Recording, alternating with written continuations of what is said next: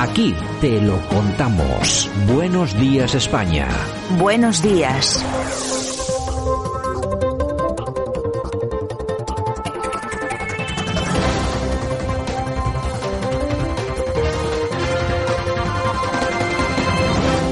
Ya estamos en la portada de hoy, 19 de mayo 2022. Como siempre, retomamos noticias importantes de las últimas 24 horas y las analizamos con el profesor Sergio Fernández Riquerme. Don Sergio, ¿qué tal el calor por Murcia? Muy buenos días y un, y un calor insoportable. Bueno, eh, que te voy, tengo que darte alguna mala noticia para este fin de semana. Eh, localidades en Murcia que van a alcanzar los 41 grados pues eh, tienes Alcantarilla y atención porque 42 grados en Molina de Segura y Archena. Yo no sé si vives ahí cerquita de estos pueblitos, pero para que te vayas preparando con lo que te va a caer. Pues vivo muy cerca y si el lunes que viene no estoy en Radio Cadena, significa que he muerto. bueno, bueno. Oye, pues venga, vamos con ello. Rusia ha expulsado a 27 diplomáticos españoles. Algunos se puede extrañar, pero bueno, ya habíamos expulsado nosotros a diplomáticos rusos de España, ¿no? Eh, quid pro quo, expresión latina que significa una cosa por otra. Y Rusia ha hecho en un conflicto eh, hacer pues una medida eh, comparable a la que ha recibido. España y otros países occidentales se han dedicado a expulsar a diplomáticos rusos por supuestas acciones eh, hostiles y Rusia pues ha hecho lo mismo. ¿Qué pasa? Que el Ministerio de Exteriores español, en boca de su responsable Álvarez, ha dicho que no entienden la medida. Hombre, bastante obvia. Si tú expulsas a diplomáticos eh, rusos, pues los rusos harán contigo lo mismo. Y si tú sancionas a Rusia, como está sancionando España y la Unión Europea, pues aquí tendremos consecuencias, como tú has señalado muchas veces. Subirá el precio de todo, especialmente de la energía y de las materias primas.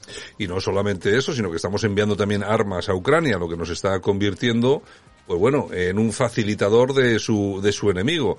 Que ellos, y, nosotros siempre lo decimos aquí cada mañana, es que hay que repetirlo por si acaso a alguno se le ocurre que nosotros no estamos ni con uno ni con otro. Nosotros estamos en la neutralidad y en contar la verdad eh, dentro de lo que cabe. Por supuesto, eh, siempre dentro de las noticias que nos llegan, de la información a la que tenemos acceso. Por cierto, Sergio, yo, eh, seguimos sin ver a los civiles de Azovstal, ¿no? Sí, creo que no se van a ver eh, nada, ahora se están viendo en la televisión española y occidental pues las imágenes de estos soldados y se les habla, eh, se les dice que son mártires, que son unos héroes, que pese a estar en, en condiciones prácticamente infrahumanas, pues no pierden su valentía y su orgullo, pero les espera pues un final, si no duro, a lo mejor hasta trágico, ¿no? Los rusos tienen el, la presa que querían al, al batallón Azov prácticamente al completo y no los van a intercambiar por eh, soldados ucranianos, eh, rusos que estén presos en Ucrania, sino que se los van a llevar posiblemente a Moscú y van a hacer un juicio televisado donde van a intentar sacar todo lo que claro. supuestamente este batallón Azov tenía en sus móviles, ha hecho con población prorrusa, e incluso ha hecho en el campo de batalla. Yo creo que con toda seguridad nos enfrentamos aquí a un periodo de preparación de juicios sumarísimos contra toda esta gente, lo que dices tú, todo tipo de información. Hombre, yo no sé si antes de salir de ahí se habrán deshecho de mucha información. De todas formas, yo creo que hay muchas posibilidades de recuperar esa información que tienen los teléfonos móviles, etcétera, etcétera. Creo que en los próximos meses vamos a ver cosas que nos van a dejar asombrados, aunque también hay cosas que no deben eh, bueno, eh, pillarnos desprevenidos. Eh, ya, ya hay imágenes que se han localizado en, incluso, esta era una noticia que publicaba el, que publicaba el Mundo la semana pasada, ¿no? De vídeos de violaciones de estos señores del batallón Azov a, a mujeres y niños eh, prorrusos en las zonas del Donbass, es decir, así que nos vamos a poder encontrar cualquier cosa. Bueno, y en España que también nos encontramos de todo. La Policía Nacional investiga una violación grupal a una niña de 12 años en Valencia. Una amiga de la víctima también sufrió una agresión sexual por parte de un joven en una casa abandonada en Burjasot. Esto ya no son casos aislados, señores, y lo que más me molesta de todo esto es que no nos informen inmediatamente de quiénes son esta, estos eh, señores eh, vinculados o que han perpetrado esta violación. Sergio? Tenemos lo que nos merecemos y cada día encendemos la televisión y violaciones grupales, eh, abusos a menores y, como tú señalas, no sabemos la nacionalidad de las personas que están cometiendo estos delitos, porque hay que saber si son españoles para tomar medidas a nivel interno y si son extranjeros, porque si son extranjeros habrá que ser consecuentes y tomar medidas como la expulsión inmediata eh, de todo aquel que cometa estas eh, salvajadas que afectan a los derechos y a las libertades de nuestras mujeres. Bueno, el otro día veíamos a la ministra Calviño que se negó a salir una foto porque solamente había hombres. Bueno, cumpliendo con esa misión feminista eh, que va más allá del bien y del mal, que está por encima de todo, es algo astral, algo, bueno, eh, galáctico.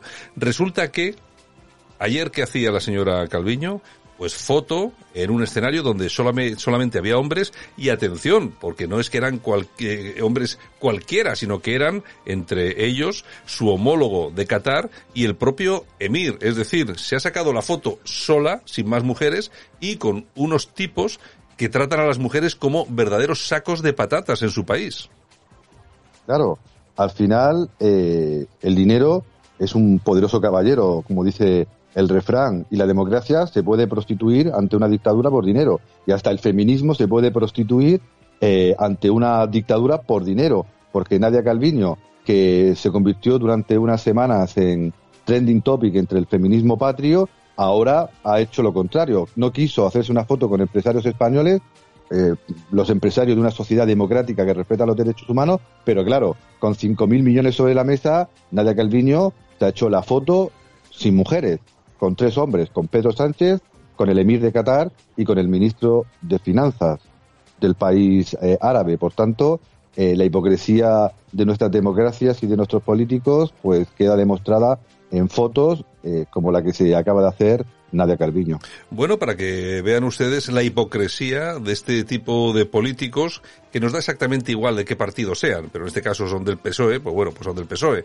Pero esa, esa hipocresía, no me saco la foto eh, porque soy la única mujer que hay en una reunión de empresarios, pero sí me saco la foto, aunque yo sea la única mujer, con los mandatarios y delegados de un país eh, dictatorial que persigue a los homosexuales, persigue a las mujeres, no hay democracia, etcétera, etcétera, etcétera. Esa es la vara de medir que tiene esta gente para con unos y para con otros es increíble. Bueno, y nos vamos a Estados Unidos porque Trump sigue dando que hablar. Candidatos pro Trump triunfan en dos elecciones primarias más a seis meses de las elecciones de medio mandato en las que se renuevan parte de los escaños del Congreso. Los electores de varios estados designan a los candidatos de sus eh, respectivos partidos. Varios candidatos respaldados por el presidente Trump se impusieron en elecciones primarias en Pensilvania y Carolina del Norte, por ejemplo. Sergio. Toda acción tiene una reacción y cuando los partidos otrora conservadores se van convirtiendo en, partidos liberal progresistas, el electorado se queda huérfano y busca pues referentes genuinos, mejores o peores, pero por lo menos genuinos. Y Trump lo sabe, y Trump, tras eh, verse abandonado en las últimas elecciones por el Partido Republicano, parece que nos, ha escuchado, nos, ha escuchado y ha ido directamente a controlar todo el Partido Republicano. Y buena parte de los candidatos por él apadrinados están ganando las elecciones eh, primarias eh, para estas eh, elecciones nacionales a, medio mandato, quedan prácticamente seis meses, y por ejemplo, Doug Mastriano ha ganado las primarias a, gobernador de, Pensilvania, un tipo bastante, bastante trampista, yo diría que ultra trampista. Eh, el, eh, también Ted Budd en Carolina del Norte ha conseguido la nominación conservadora para el Senado de Washington, otro tipo durísimamente eh, trumpista, incluso eh, eh, Memetos, un, un, famoso médico eh, que sale en la televisión y que es muy polémico y también muy trampista, pues ha destrozado al candidato del establishment más, podemos decir, liberal conservador y se ha hecho con la nominación para, también para, para el Congreso. Por tanto, Trump está escuchando Radio Cadena Española y está viendo que la única solución para conseguir de nuevo el poder o mantenerlo es tener un partido pues eh, fuerte eh, en sus manos.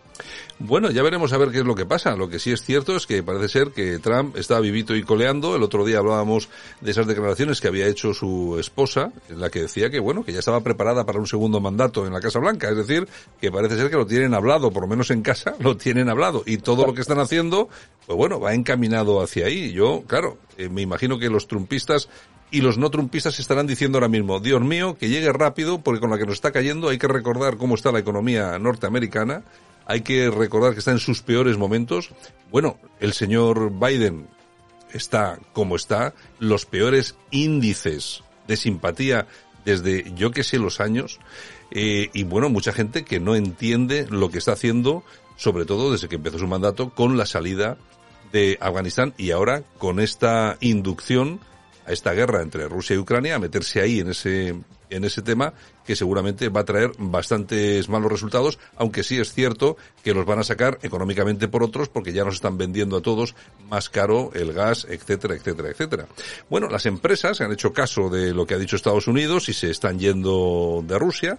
La última ha sido McDonald's, ha vendido toda su red por un dólar, por un dólar, toda la red, Así que imagínense ustedes las presiones que tienen que estar sufriendo estas empresas norteamericanas y ya las, eh, ya hay incluso articulistas que empiezan a hablar sobre, sobre cómo salir de Rusia y cuáles son las 50 maneras malas de irse de Rusia. Eh, eh, firman un artículo de opinión, Dasa Afinasieva, en la que nos cuentan estas cosas y estas vicisitudes que están pasando las empresas en Rusia, ¿no?